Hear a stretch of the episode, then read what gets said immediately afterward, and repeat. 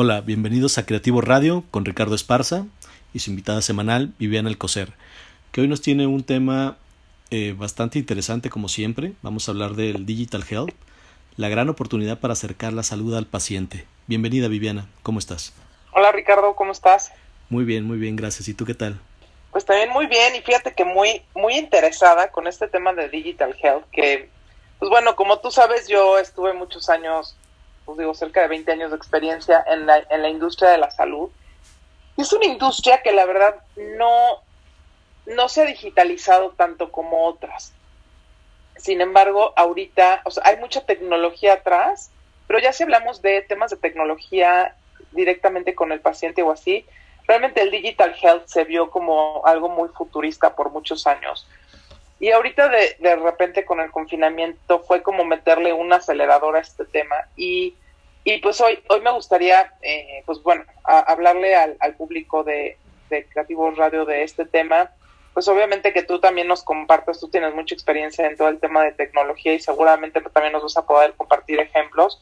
Entonces, ya sea para personas que están en la industria de la salud o para los pacientes, va a ser bien importante que conozcamos que esta posibilidad y que obviamente es una herramienta para acercar mucho eh, pues la salud al paciente incluso cuando hay estas estas limitaciones. Sí, claro. Y yo creo que son áreas de oportunidad muy grandes que, que obviamente ahorita por la situación del confinamiento y de la pandemia que estamos viviendo, pues deberían de ser un motor muy grande para empezar a, innovar y hacer una implementación mucho más en forma para dar servicios de, este tipo, sobre todo. Sí, claro, claro. Y, y sobre todo porque ahorita desafortunadamente empiezan a ver, pues bueno, cómo está en el tema de... Ahorita se, se ha hecho un tema muy monotemático, el tema de COVID. Pues realmente se ha limitado muchísimo la entrada a hospitales, atención médica. La gente pues está yendo solamente si hay una urgencia. Pero pues realmente todas estas revisiones eh, pues de prevención, que es cuando te pueden detectar enfermedades y justamente que hagan la diferencia entre la vida y la muerte o un tratamiento más o menos agresivo, pues se están dejando de hacer porque pues mucha atención médica o, o, o, diagnóstico se daba de manera presencial y esto es lo que ahorita está muy limitado. Entonces, realmente Digital Health es esta gran oportunidad de seguir con esta atención, con este acercamiento con el paciente y pues no estar pues pasando desapercibido diagnósticos, por ejemplo, ahorita han bajado mucho los, los casos diagnosticados de cáncer, pero no porque haya menos cáncer, sino porque menos gente está yendo a sus revisiones de rutina y pues desafortunadamente cuando lo vayan a detectar, pues puede ser ya que, que sea una gran diferencia entre este una metástasis mayor o, o menor. Entonces, pues bueno, tenemos hay, hay, hay, una, hay una persona que, que se llama, eh, hay, diversas descripciones de Digital Health. Una es la de Paul Sonier, que él escribió el libro de Fourth Wave Digital Health. Y él, él dice que, que Digital Health es la cuarta transformación del progreso humano, que realmente él, esta va a ser la fuerza detrás de esta cuarta transformación y que esta revolución se da cuando se reúnen la revolución digital y la genómica y convergen con la salud, con el cuidado de la salud, la vida y la sociedad, ¿no? Y si vemos a otro experto que es eh, Stan Kachnovsky, que es el director del Digital Health Program de Columbia Business School, él dice que realmente Digital Health es cualquier cosa que venga del cuerpo humano o esté alrededor de él y que lo puedas traducir a ceros y unos, ¿no? A un lenguaje binario y que esto se pueda combinar en un, en un registro humano. Entonces, pues bueno, esta, estas son como dos, dos descripciones que nos pueden ayudar un poco a, a, a tener un, este, tenerlas de marco de referencia para nuestra conversación del día de hoy. Pero, pero pues bueno, no sé si tú, si tú has oído al, algo más de, de, Digital Health, tú que has oído de, de, de descripciones o, o, temas así. Sí, bueno, pues finalmente, pues bien sabes que también tengo una startup de inteligencia artificial. Claro. Neurital Lab. Y bueno, y con ellos pues, hemos estado incursionando en este tema, sobre todo en el, en, el ambiente del, de la predicción de los ataques cardíacos. Y de alguna manera, como bien mencionas, puede sonar muy futurista, pero eh, viéndolo en términos prácticos es algo muy sencillo, porque ya existe mucha información, ya existen algoritmos ya incluso hechos que simplemente los invocas Entonces estamos en un momento, en un momento histórico donde creo que todo es posible y todo lo podemos lograr siempre y cuando esté muy centrado en lo que quiere solucionar, no nada más generar eh, soluciones o herramientas o, o aplicar tecnología sin un fin. Creo que si queremos atacar eh, temas de salud eh, con la tecnología es el momento y rápidamente pudiéramos empezar a, generar opciones inimaginables incluso, porque como bien decimos nosotros, aplicamos tecnología del futuro para problemas presentes, pero ya no es un, ya no es un tema de ciencia ficción, es algo ya real, ¿sí? Entonces, Totalmente. Entonces a mí se me hace muy, muy interesante el tema que estás trayendo hoy a la mesa, porque al final de cuentas existe el conocimiento, existe la tecnología, existe todo para poder brindar servicios en tiempo real y lograr hacer más eficientes los servicios de salud.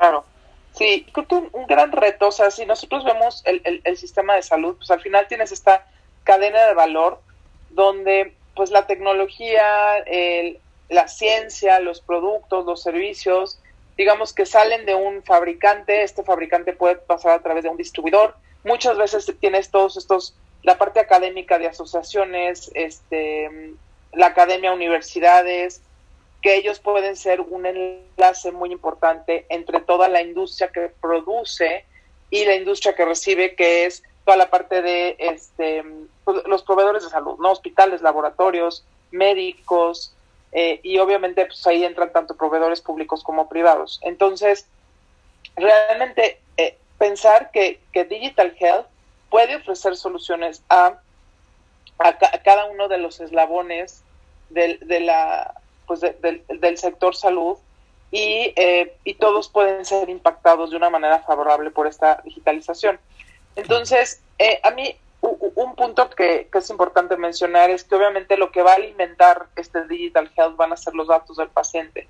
Y hay diversas maneras en que podemos recabar estos datos del paciente. Yo les daré ejemplos de algunas de ellas. Yo estoy segura que tú también eh, podrás complementar con tu, tu, experiencia también algunos otros. Pero eh, bueno, eh, Kachnowski, que es, el, bueno, el, la persona que está en Colombia, que les mencionaba antes, él en uno de sus webinars dice que hay 12 maneras, en este momento hay 12 grandes maneras de que uno puede conseguir estos, eh, eh, estos datos del paciente y llegar obviamente a hallazgos que nos lleven a poder innovar, ¿no? Entonces, pues uno puede ser el e-commerce de la industria de la salud, cada vez se vende más e-commerce y cada vez vemos que hay más eh, actores que son muy fuertes, por ejemplo, un Amazon, pues ya está muy fuerte en Amazon Health, entonces empiezas a ver estos grandes en otras industrias metiéndose al tema de health, o por ejemplo los wearables como el Apple Watch, que pues obviamente uno lo ve y dices, ay, pues está padrísimo, ya una manera nueva de oír música y así, o, o, o, o de traer to todas las apps que puedo tener en, mis, en mi iPad o en, o en otros dispositivos, pero la realidad es que el Apple Watch les dio una entrada muy fuerte a todo el tema de Digital Health y ahí es, es un, tiene muchísimo potencial el Apple Watch de realmente poder estar este, midiendo. Incluso el otro día leía que estaban viendo si con el Apple Watch podrían incluso llegar a diagnosticar enfermedades tipo COVID este, con los pacientes. Entonces, pues tiene mucho, mucho potencial. Otra, otro, otra manera que puede uno conseguir los datos es, por ejemplo, con las apps, o también, bueno, hay la, eh, la data que es científica, o, por ejemplo, no sé si tú tengas algún ejemplo de tecnología de salud móvil que tú hayas visto con algún cliente. Sí, de hecho nosotros hemos implementado eh, ahora sí que mecanismos para llevar control de salud en el tema del, incluso desde el e-commerce, en sentido de que puedes, a través de una experiencia de usuario, te permite desde la generación de citas, compras de, de productos, con base a fechas de caducidad, o sea, haces más eficiente porque al final de cuentas tienes información. Tienes información de vida útil de productos y eso te permite predecir o, sí, pues de alguna manera predecir, para no cambiar la palabra, en qué momento vas a necesitar otro, ¿sí? Un, re, un repuesto de algún aparato, etcétera. Y por ejemplo, con los wearables también es, es bien interesante porque se, se pueden generar servicios, servicios que están en la nube y que los puedes estar de alguna manera implementando en tu dispositivo para, para dotarlo de mayor funcionalidad. ¿sí? Como lo que comentabas del Apple Watch, pues de igual manera puedes, puedes estar censando desde tu desde tu frecuencia cardíaca, tu sudoración, la temperatura, o sea, hay mil cosas que puedes estar sensando de una manera muy sencilla y, y obviamente con un enfoque en salud, pues bueno, las aplicaciones ahorita deberían de ser la herramienta básica para estar incluso sabiendo qué sucede con tu paciente, qué sucede con mi propia salud, ¿sí? Pero creo que ahí también hay muchas áreas de oportunidad en, el tema de la experiencia de usuario que, que no las están resolviendo, sino simplemente piensan en, un, en una herramienta, pero sin un fin práctico, ¿no? Sí, a lo mejor sí tienen muy enfocado lo que quieren solucionar, pero no la forma en que lo deben de hacer. Sí, Sí, y, y, justo digo, nada más complementando los ejemplos que dabas, por ejemplo, en, telemedicina, ¿no? obviamente ahorita hay muchísimas consultas que se pueden dar por Zoom. El otro día veía un, este, un estetoscopio que si se juntaba con una app, eso, por ejemplo, si yo estoy con mi hija, ¿no? Que es pequeña y estoy con el pediatra vía Zoom o otra eh, plataforma de, de comunicación virtual, con este eh, estetoscopio lab yo puedo tomarle los signos vitales y, puedo irle dando como esta pues este monitoreo al doctor. Entonces em, o por ejemplo social media. Social media ahorita ya ves que acaba de salir el, pues la película o el documental en Netflix de social media. Les llevo la mitad viéndolo a ver si otro día platicamos de eso.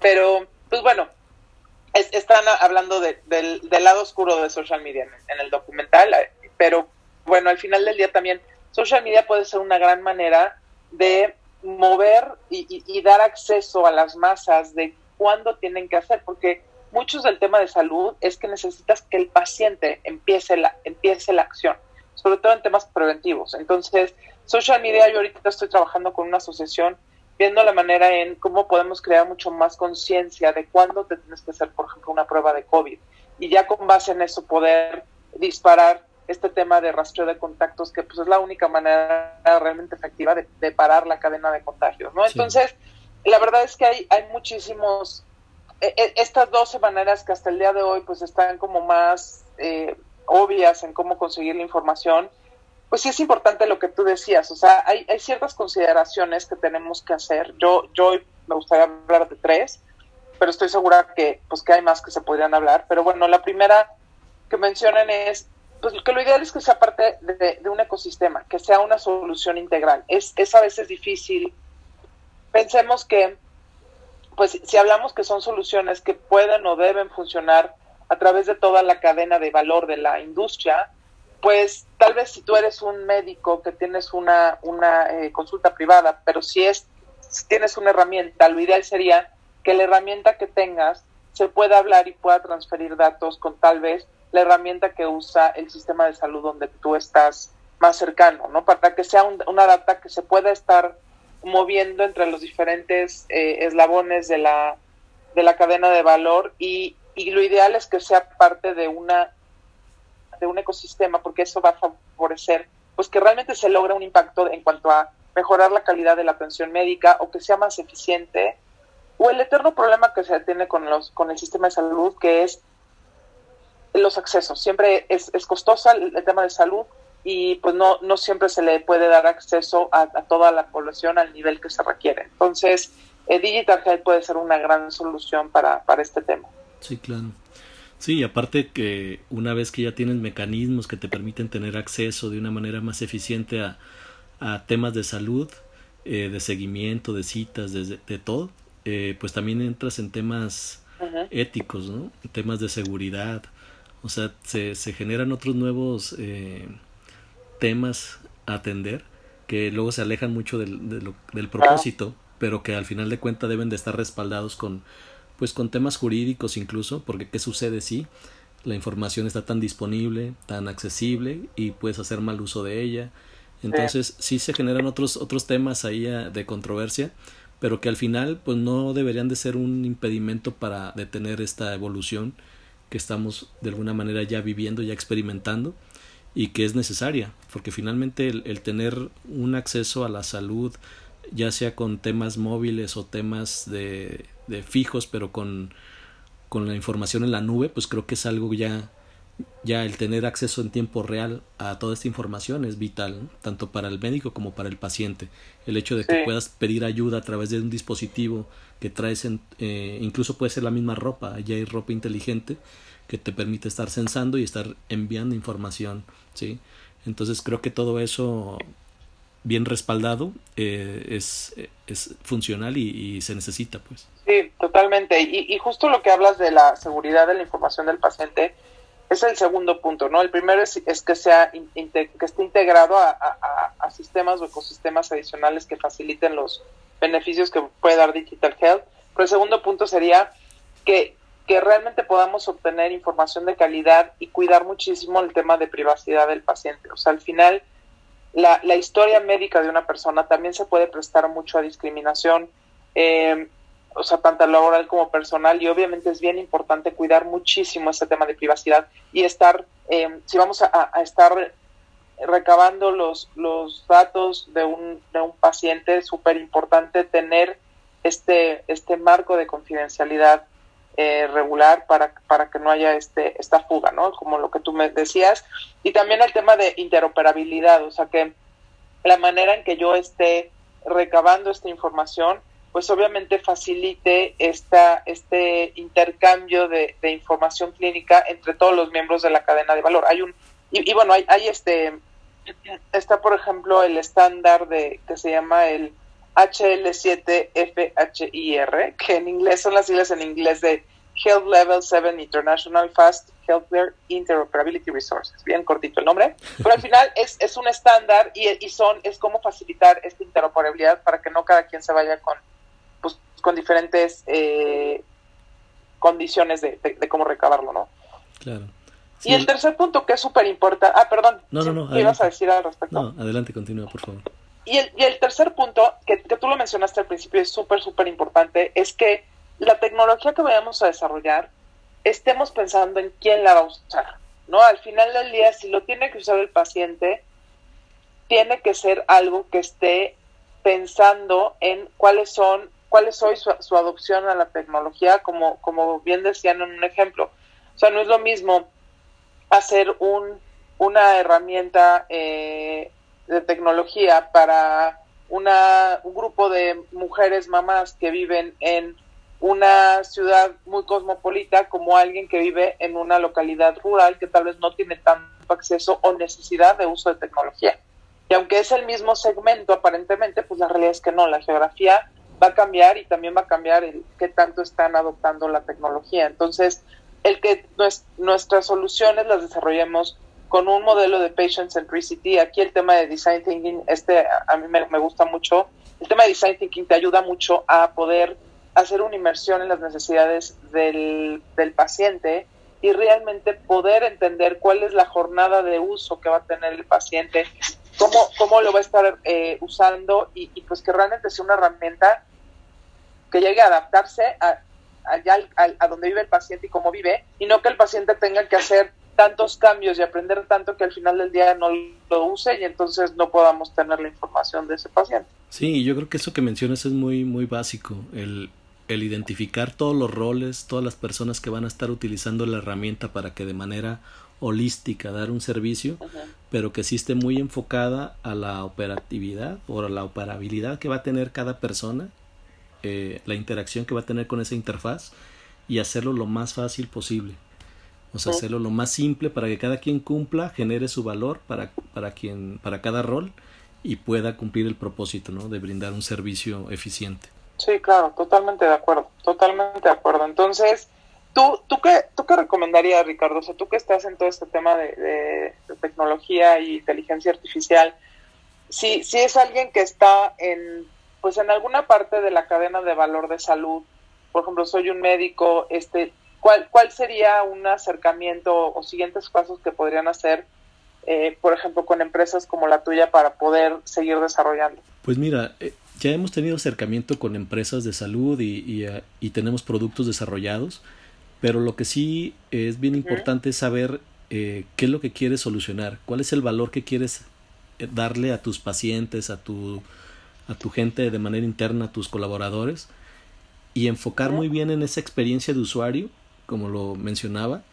para generar valor, que efectivamente estás generando un diferenciador al, al incluir una tecnología, pero que finalmente vaya más allá del simple hecho de resolver el registro de los datos, sino que vaya más enfocado al tema de valor en el sentido de que puedes, de que tiene que ser rentable también la herramienta, pero que tus pacientes o tus usuarios sean, vean la herramienta como tal, no, no como un sistema que les va a hacer dar más clics, sino como una herramienta que les va a facilitar la atención. ¿sí? Desde el tema de las recetas, de los expedientes, mis análisis clínicos, todo eso que yo sé que está ahí, de una manera muy simple lo puedo compartir con quien yo quiera de una manera muy simple puedo acceder a esos datos y, y ver mi radiografía de hace tres semanas o lo que sea, o, o, el medicamento que ya tengo y que a lo mejor está próximo a caducar o a terminarse y que inmediatamente puede generarse una, una orden o un pedido de compra a mi proveedor o a quien sea. Entonces es pensar más bien en esos escenarios que queremos resolver, pero siempre centrados en, el, en la experiencia del usuario, porque creo que es lo más importante. La tecnología ahorita está muy, muy accesible podemos utilizar lo que sea, se puede crear lo que tú quieras, pero siempre y cuando tenga un propósito muy, muy específico para poderlo hacer muy simple. Creo que eso, el, el secreto o el truco está en, en diseñarlo pensando en esas ah. experiencias, ¿no? En esos roles. Creo que ahí está el truco. Totalmente. Y creo que, y, y, otro de las grandes necesidades que Digital Health está cubriendo es el poder empoderar al paciente, porque o sea, al final muchas veces como paciente nos pasaba que no teníamos acceso a nuestros registros y que vas con ahora un, nuevo médico y te dice, bueno, ¿y qué pasó con tus estudios de hace tres años? No, pues no los tengo yo, los tiene otro doctor y no me quiso dar más información. ¿no? Y entonces, pues te quedas con, con, tu historia clínica incompleta y es, y es muy difícil el poder a veces actuar en torno a tu salud si no tienes pues, toda la información que, que ya te diagnosticaron o que, o que pueden tener acceso. Entonces también eso nos puede dar mucho poder como pacientes, sobre todo de, liderar nuestra salud y de y pues de no esperarnos a que a que un médico me quiera o no me quiera pasar la información, sino que realmente yo ya puedo ir teniendo toda esta historia clínica integrada y eso puede pues ayudar muchísimo a tener diagnósticos mucho más certeros y en muchísimo eh, mucho más pronto, ¿no? Que, eso puede facilitar a veces los tratamientos y, y las tasas de supervivencia. Claro, claro, es que ahorita lo importante es eso, que en tiempo real puedes tener información, la puedes compartir, pero también puedes tener diagnósticos. Entonces, rápidamente en cualquier parte del mundo ya puedes tener acceso a un especialista, el especialista puede evaluar tu caso y te puede dar una orientación más, más simple, más clara y, y sobre todo profesional. No, pues súper interesante. ¿Y dónde, dónde, ahora sí yo te voy a hacer la pregunta, Ricardo, ¿dónde te pueden encontrar a ti para, para temas de, de mayor asesoría en, temas de, digital health. Sí, claro, con mucho gusto. Mira, pues como siempre es ricardo arroba mx o ricardo r esparza arroba mx De todos modos en el en el podcast va, van nuestros datos y ahí con mucho gusto. Y, y sí, la verdad, yo ahorita estoy muy inmerso en este tipo de, de diseño de experiencias y de futuros. Y, y la tendencia va, va mucho en, en, el... Es más importante la arquitectura de lo que están creando que la solución en sí misma, porque al final de cuentas eh, se piensan en más... Eh, pensamos en un tema holístico, algo integral, y no nada más en una necesidad específica. Entonces es súper interesante ahorita el, cómo se está desarrollando software de una manera más inteligente, más con más alcance y sobre todo más integral. Sí, porque aquí ya no hablamos, como tú bien lo mencionabas, es un ecosistema, no estamos aislados y lo hemos visto durante todo este tema. Está, el mundo ahorita está viviendo un, una pandemia eh, y nos ha unido, nos ha unido a través de la tecnología. Y bueno, esta misma tecnología nos está haciendo evolucionar mucho más rápido. ¿Por qué? Porque necesitamos resolver cosas inmediatas eh, para seguir conectados, para seguir trabajando, para mantener esa continuidad en la vida y en los negocios. Sí, claro que sí. Y, pues bueno, si necesitaran algún apoyo en temas de design thinking, de cómo detectar estas necesidades del cliente y poderlas plasmar en, en hallazgos que nos lleven a innovación, pues yo también les puedo apoyar con eso. Me pueden buscar en vivianalcocer.consulting.gmail.com. Así que, pues bueno, este fue un poquito más técnico y, específico el tema, pero creo que también muy relevante para, para todos, porque al final pues todos somos pacientes. Entonces, eh, también nos, nos, nos es relevante, ¿no? Claro, claro, de alguna manera todo lo, lo estamos necesitando, lo vamos a necesitar y qué mejor que tener algo bien hecho, algo muy funcional y muy fácil de acceder y seguro. Ah. Así es. Muy bien, Viviana, pues algún otro comentario para despedirnos. No, ninguno. Muchas gracias eh, de nuevo por la invitación. Excelente. Muy bien, pues esto fue Creativo Radio con Ricardo Esparza y Viviana Alcocer. Hasta la próxima.